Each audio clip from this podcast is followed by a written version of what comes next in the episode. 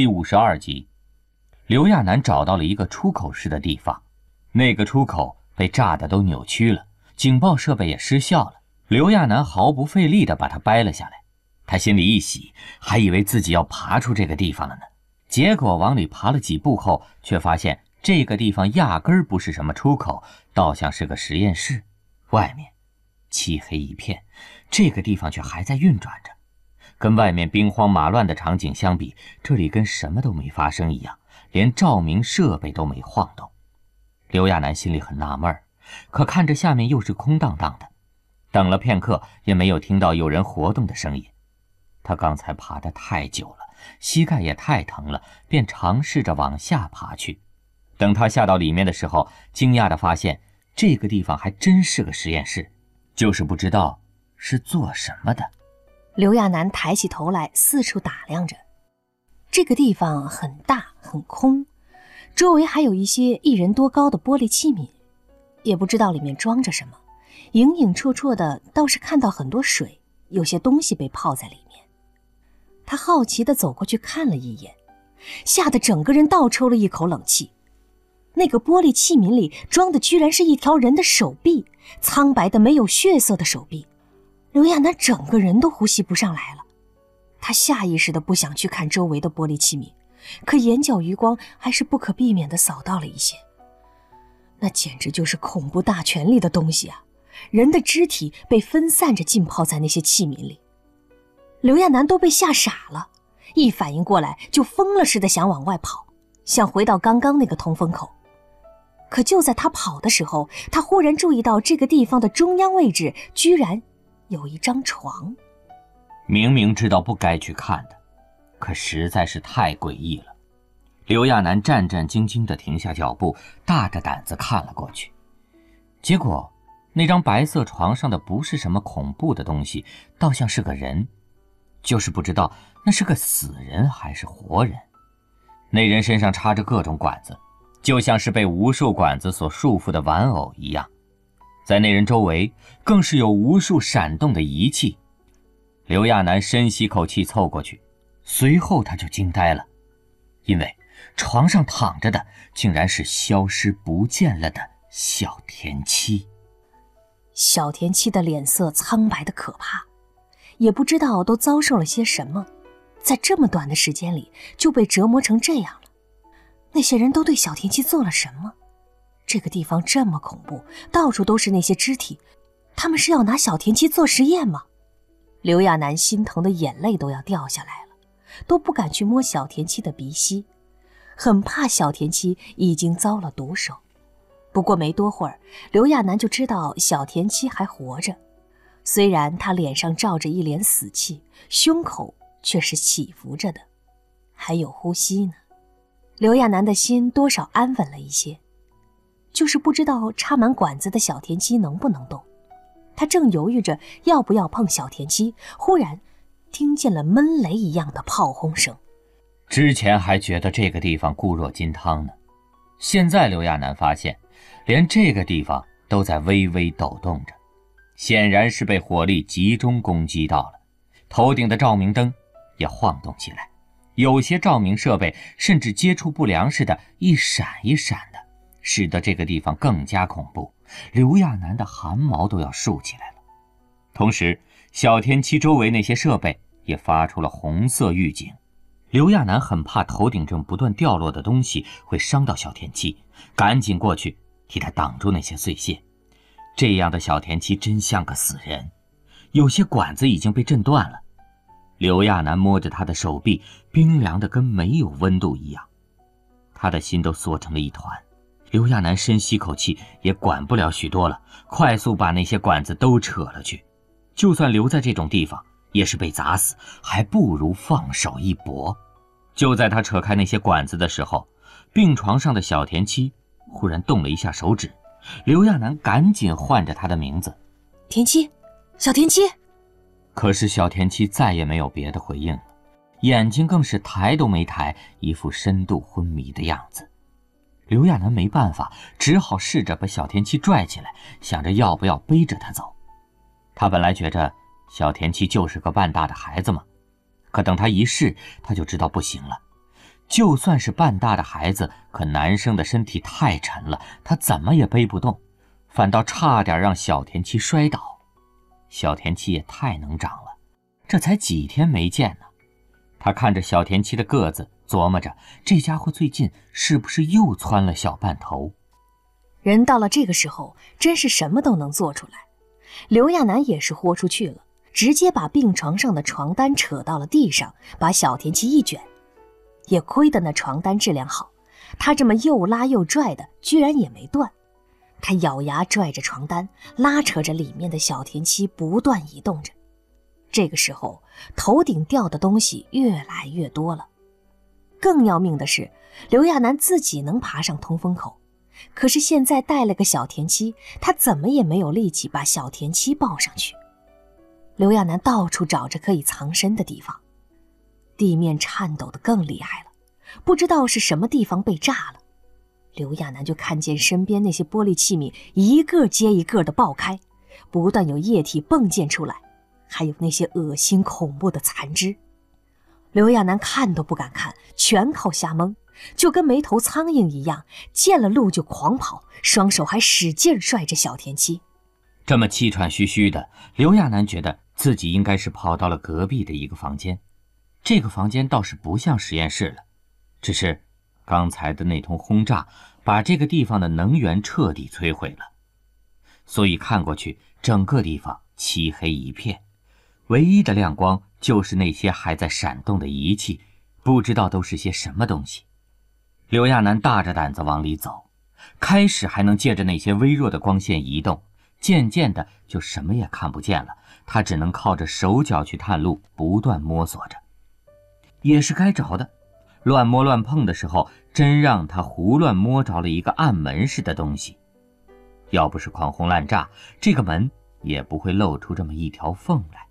刘亚楠顺着缝隙似的东西摸了摸，胡乱摸索中，居然把那个门给按开了。刘亚楠心里一惊，由于太暗了，他压根儿看不到里面都是什么样的，也不知道这个门通向哪里。在刘亚楠迟疑不定之际，紧接着的一波轰炸中，他惊讶地发现门内跟个防空洞似的，不管外面怎么震动，在这个门内待着是不会受到波及的。他不多想了，赶紧拽着小田七进到了里面。知道他们不会被砸死，刘亚楠也累得气喘吁吁地坐在了地上。稍作休息后，他就在黑暗中焦急地摸了摸小田七。他先是摸到了小田七的头，很快又找到了鼻子和嘴唇，探了探小田七的鼻息，发现有气息后，刘亚楠稍稍放心。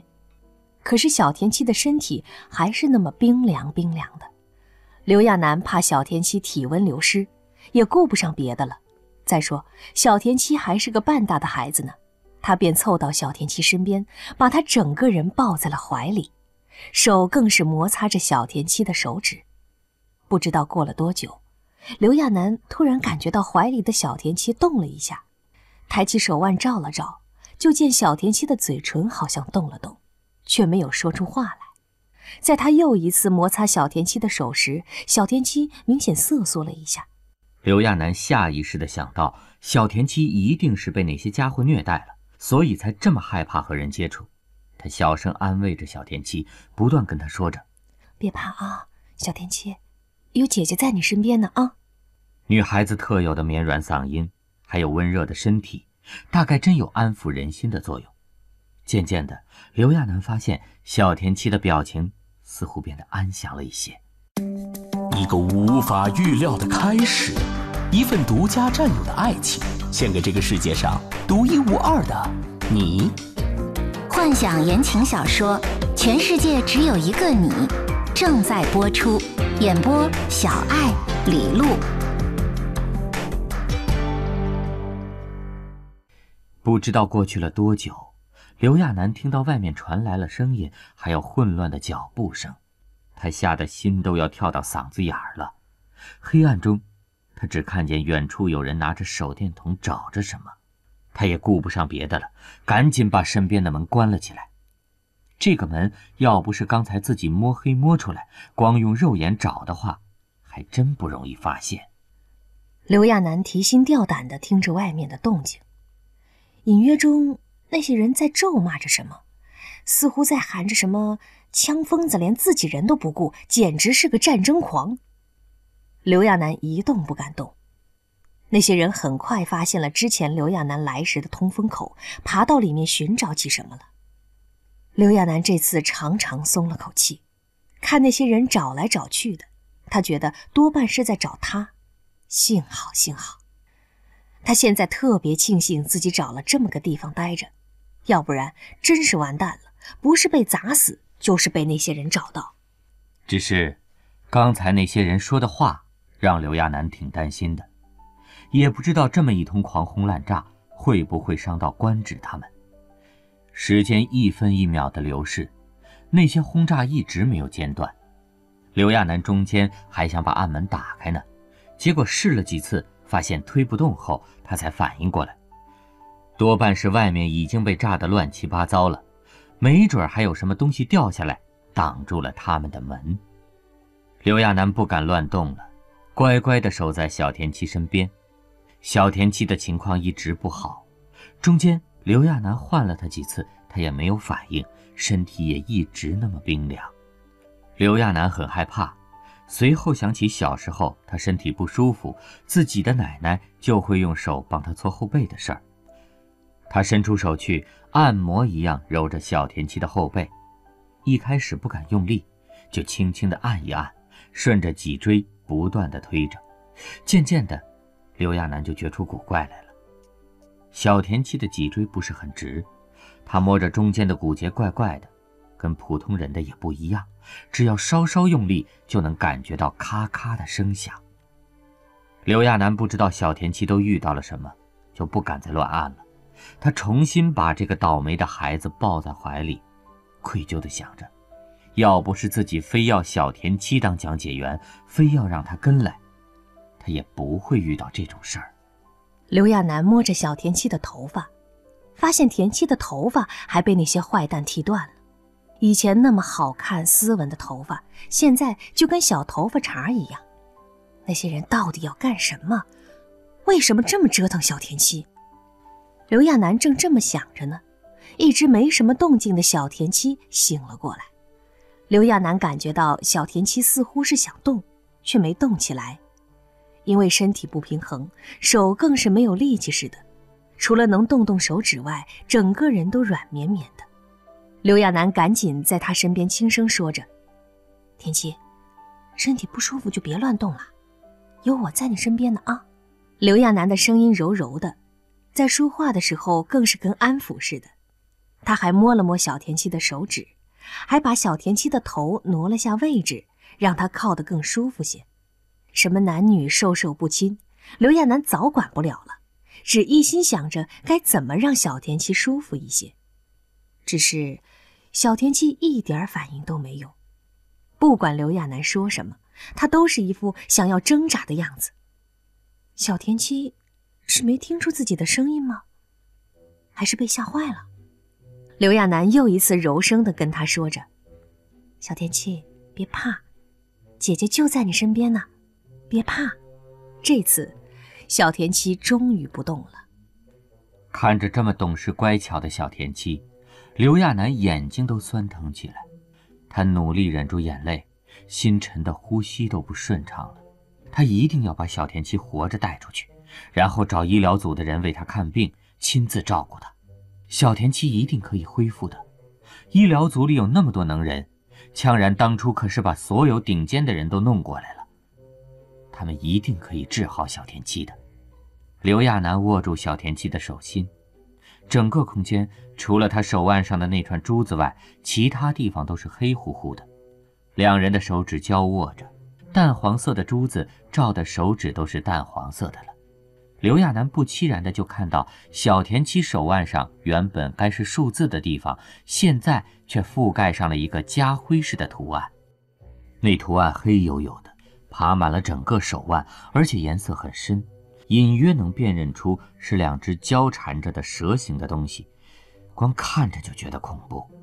刘亚楠下意识地伸手摸了摸小田七的手腕，心里更是一动，有些纳闷地想：那些人干嘛还要给小田七弄这么个纹身呢？那些人是怎么做到的？这么大一个纹身，是纹上去的，还是烙上去的？